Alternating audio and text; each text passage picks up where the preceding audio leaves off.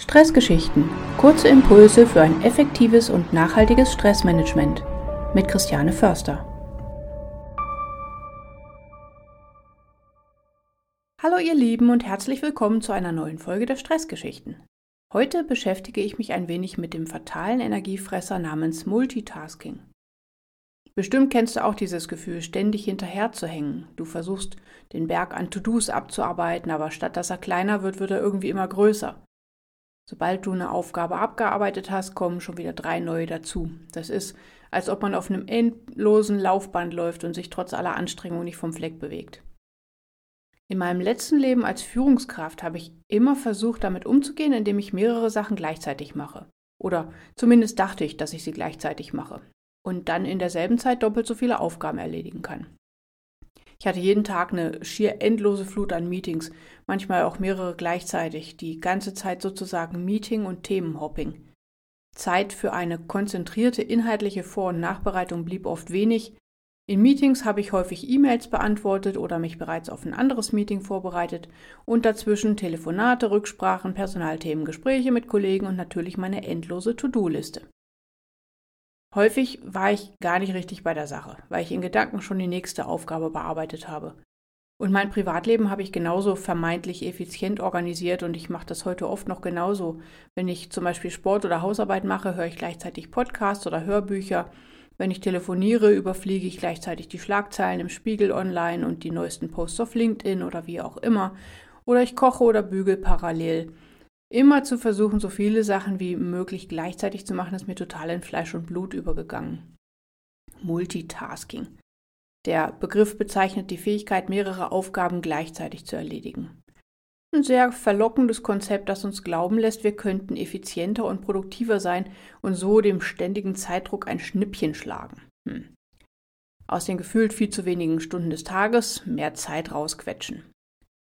Und wir glauben ja auch daran, dass die Anzahl der erledigten Aufgaben ein Maß für Produktivität ist. Und das wird uns ja oft auch von der Gesellschaft so vorgelebt. Viele Aufgaben erledigt zu haben, ist oft leichter messbar. Ne? Es ist einfacher, die Anzahl der abgeschlossenen Aufgaben zu zählen, als die Qualität oder den Wert der erledigten Arbeit zu bewerten. Erledigte Aufgaben sind oft sichtbarer als andere Aspekte wie ja eben Qualität oder auch Kreativität oder was auch immer.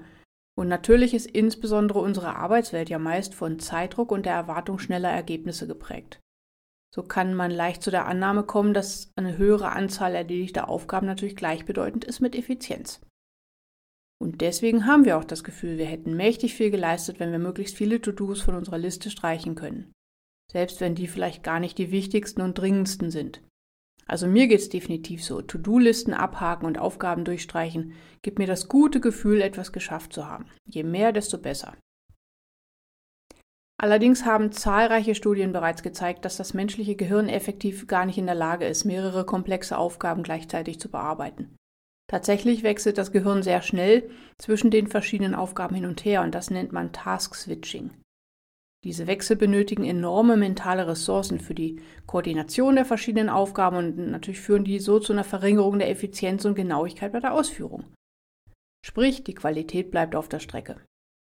Eine Studie der University of Michigan hat sogar gezeigt, dass Multitasking zu einer Verringerung der Produktivität um bis zu 40 Prozent führen kann, da die ständigen Unterbrechungen und das Task-Switching Zeit und Konzentration kosten.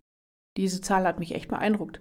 Und darüber hinaus hat die Forschung auch gezeigt, dass Multitasking negative Auswirkungen auf unsere kognitiven Fähigkeiten, also im Wesentlichen Denken, Wahrnehmen und Verstehen, haben kann, da es beispielsweise zu einer Beeinträchtigung des Kurzzeitgedächtnisses kommen kann. Und es ist ja auch völlig natürlich, dass Aufmerksamkeit und Konzentrationsfähigkeit leiden, wenn wir diese auf mehrere Dinge gleichzeitig verteilen müssen. Und wir somit auch eventuell schlechtere Entscheidungen treffen, weil die Zeit für die sorgfältige Bewertung von Optionen fehlt. Ein ziemlicher Rattenschwanz. Und das ist natürlich alles absolut nicht das, was wir eigentlich im Ergebnis haben wollen, wenn wir versuchen, so viel wie möglich gleichzeitig zu erledigen. Multitasking ist ein Trugschluss und insgesamt macht es offensichtlich viel mehr Sinn, sich auf eine Aufgabe zu konzentrieren und die möglichst abzuschließen, bevor man zur nächsten übergeht. So können wir Qualität und Effizienz unserer Arbeit maximieren. Als ich mich mit all dem zum ersten Mal wirklich auseinandergesetzt habe, ist mir das auch total bewusst geworden, wie viel Energie mir das Multitasking insbesondere in meinem früheren Arbeitsleben genommen hat, wie erschöpft ich oft war. Ich habe das immer auf die generelle Arbeitsbelastung zurückgeführt. Und dass das Multitasking dabei auch eine starke Rolle gespielt hat, darauf wäre ich gar nicht gekommen. Und dazu kommt ja auch noch, dass man nie wirklich mit dem Geist bei einer Sache ist, wenn man mehrere Dinge gleichzeitig macht. Und sei es auch nur, sich bereits Gedanken darüber zu machen, was als nächstes ansteht und wie man das am besten bewältigt. Auch das ist ja schon Multitasking. Also völlig klar, dass die Qualität leidet, wenn ich mich nicht hundertprozentig auf die aktuelle Aufgabe oder Tätigkeit konzentriere. Und noch dazu ist es ja auch nicht gerade wertschätzend anderen Mitmenschen gegenüber, ne, die es verdient haben, dass wir gut und genau zuhören, um zu verstehen und um angemessen reagieren zu können. Sicherlich gibt es auch sowas wie gutes Multitasking, mehrere Dinge gleichzeitig machen, ohne dass die sich gegenseitig negativ beeinflussen oder Energie rauben.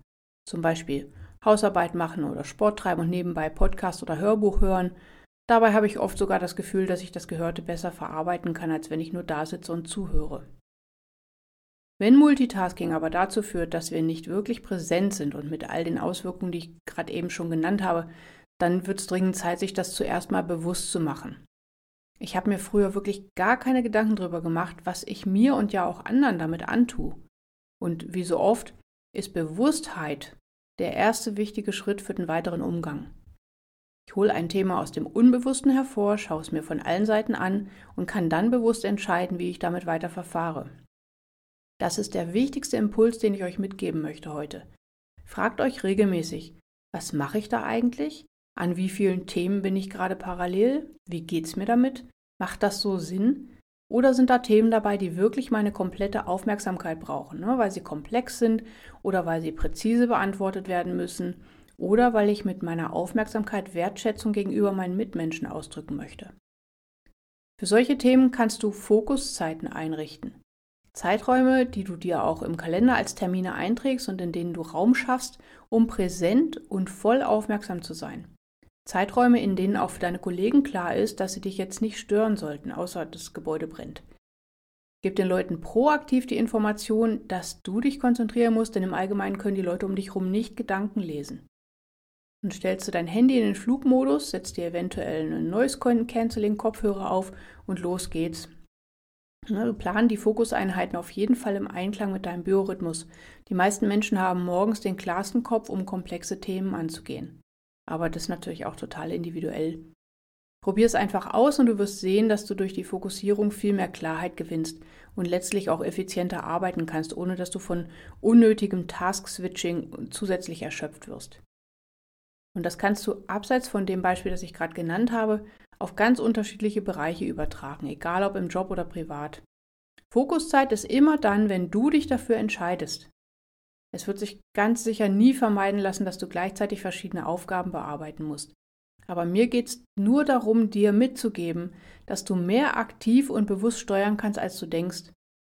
Sei präsent und entscheide, wann es für dich okay ist, Multitasking zu betreiben und wann es aber auch äh, gut ist, das zu lassen, weil es dir einfach nicht gut tut. In diesem Sinne, eine schöne Woche euch mit hoffentlich vielen Momenten bewusster Entscheidungen für euer Wohlbefinden und eure Lebensqualität. Liebe Grüße und bis nächste Woche bei den Stressgeschichten. Eure Christiane von InBalance Coach.